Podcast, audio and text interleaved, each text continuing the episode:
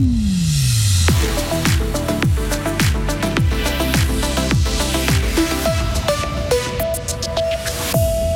Rammstein dans la tourmente. En Suisse, les appels se multiplient pour annuler les concerts du groupe allemand à Berne. Un laboratoire de chimie flambant neuf pour la Haute École d'ingénieurs de Fribourg. Et puis le Conseil fédéral veut revoir sa politique culturelle en tirant les enseignements de la crise du Covid. Pour ce qui est de la météo, demain, le temps sera seulement parti ensoleillé le matin avec encore quelques averses. Plutôt ensoleillé l'après-midi en pleine, mais avec toujours des orages possibles en montagne. 25 degrés. Le journal avec Mehdi Piquant. Bonsoir. Bonsoir à toutes et à tous. La pression monte sur les organisateurs des concerts de Rammstein à Berne. Le groupe de métal allemand est dans la tourmente alors qu'il vient de démarrer une tournée européenne. Âgé de 60 ans, le chanteur et leader du groupe est accusé par plusieurs femmes d'être un prédateur sexuel. Alexia Nikela, une pétition a même été lancée pour annuler sa venue à Berne les 17 et 18 juin prochains. L'affaire a éclaté il y a quelques jours. Une Irlandaise accuse sur les réseaux sociaux Till Lindemann de l'avoir drogué et agressé sexuellement après un concert. Suite à ces allégations, un média allemand a mené l'enquête. Une rabatteuse aurait été chargée de repérer des jeunes femmes parmi les fans de Rammstein.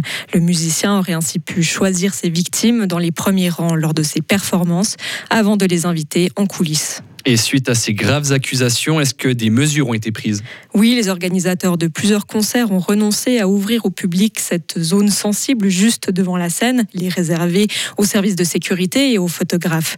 En Suisse, ça va plus loin. Les jeunes socialistes demandent l'annulation des deux dates prévues au Wangdorf à Berne. L'organisateur du show a répondu par la négative. Les concerts auront lieu. Il souligne qu'aucune enquête ni condamnation ne vise les membres du groupe.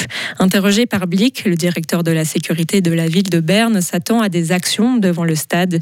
Il déclare que la situation sera surveillée de près samedi et dimanche prochain. Merci beaucoup Alexia. Et quant au chanteur de Rammstein, il dément fermement ces accusations d'agression sexuelle. Dans le canton de Fribourg, l'actualité aujourd'hui, c'est ce feu vert donné à la construction du nouveau télésiège de Molaison. L'Office fédéral des transports vient de délivrer le permis de construire pour cette installation qui va desservir des pistes de ski et de VTT. Les travaux peuvent donc débuter immédiatement et le télésiège devrait être mis en service dès le mois de décembre pour la prochaine saison hivernale. Les remontées mécaniques de Molaison l'indiquent aujourd'hui dans un communiqué. L'UDC se lance dans la course au Conseil des États à Berne. Oui, c'est l'actuel conseiller national Pierre-André Page qui fera campagne en vue des élections de cet automne. Il avait déjà tenté sa chance en 2019. Il rejoint ainsi six autres politiciennes et politiciens qui se sont déjà annoncés, dont les deux sortantes, la PLR Johanna Gapani et la centriste Isabelle Chasseux. Dans le canton de Fribourg, les automobilistes roulent souvent trop vite quand des cantonniers travaillent au bord des routes. La police l'a constaté. Elle annonce aujourd'hui qu'une septantaine de conducteurs ont été flashés en seulement trois heures lors d'un contrôle de vitesse effectué la semaine dernière à Prévert-Noréa. Ce contrôle a été fait en lien avec la campagne de prévention lancée pour améliorer la sécurité des cantonniers au bord des routes. Le radar a été placé sur une route limitée à 60 km/h et la police fribourgeoise prévient aujourd'hui que des contrôles supplémentaires seront encore effectués ces prochaines semaines sur les routes du canton. Unique en Suisse, la Haute École d'ingénieurs de Fribourg inaugure un nouveau laboratoire de chimie. Après plus d'une année de travaux, la ventilation a été mise à neuf notamment. Ce laboratoire permet de travailler avec des matériaux euh, dangereux. Il est très utile pour l'école, mais pas seulement. Écoutez Olivier Vorlet, professeur de chimie industrielle. C'est important d'avoir ce laboratoire à Fribourg puisqu'on fait le lien entre la recherche et la production.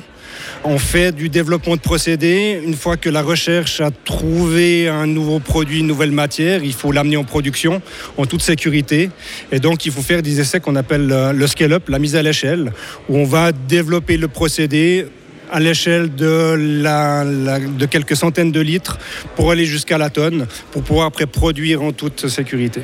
Ce laboratoire est donc aussi utilisé pour la formation des étudiants, mais aussi pour la recherche appliquée avec des partenaires industriels. La filière de chimie compte 120 étudiants à la Haute École d'ingénieurs.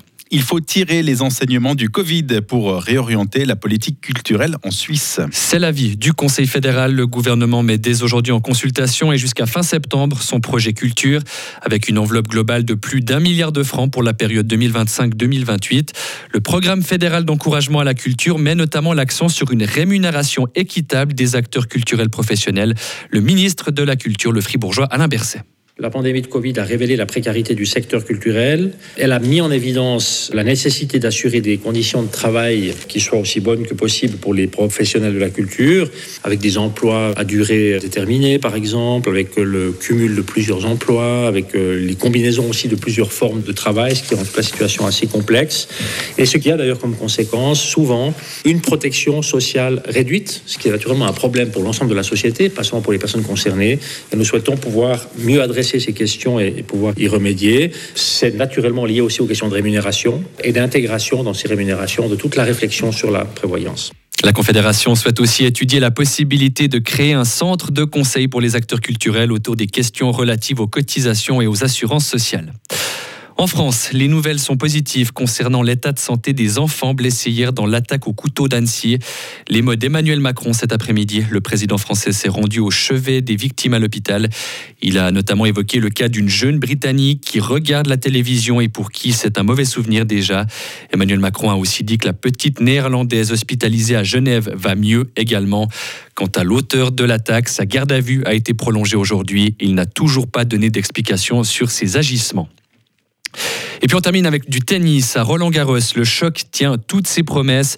Novak Djokovic face à Carlos Alcaraz. Le Serbe et l'Espagnol s'affrontent actuellement en demi-finale du tableau masculin sur le central.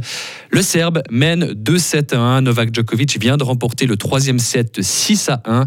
Et on rappelle que le vainqueur de ce match affrontera le gagnant de la partie entre le Norvégien Kasper Ruud et l'Allemand Alexander Zverev. Retrouvez toute l'info sur frappe et frappe.ch.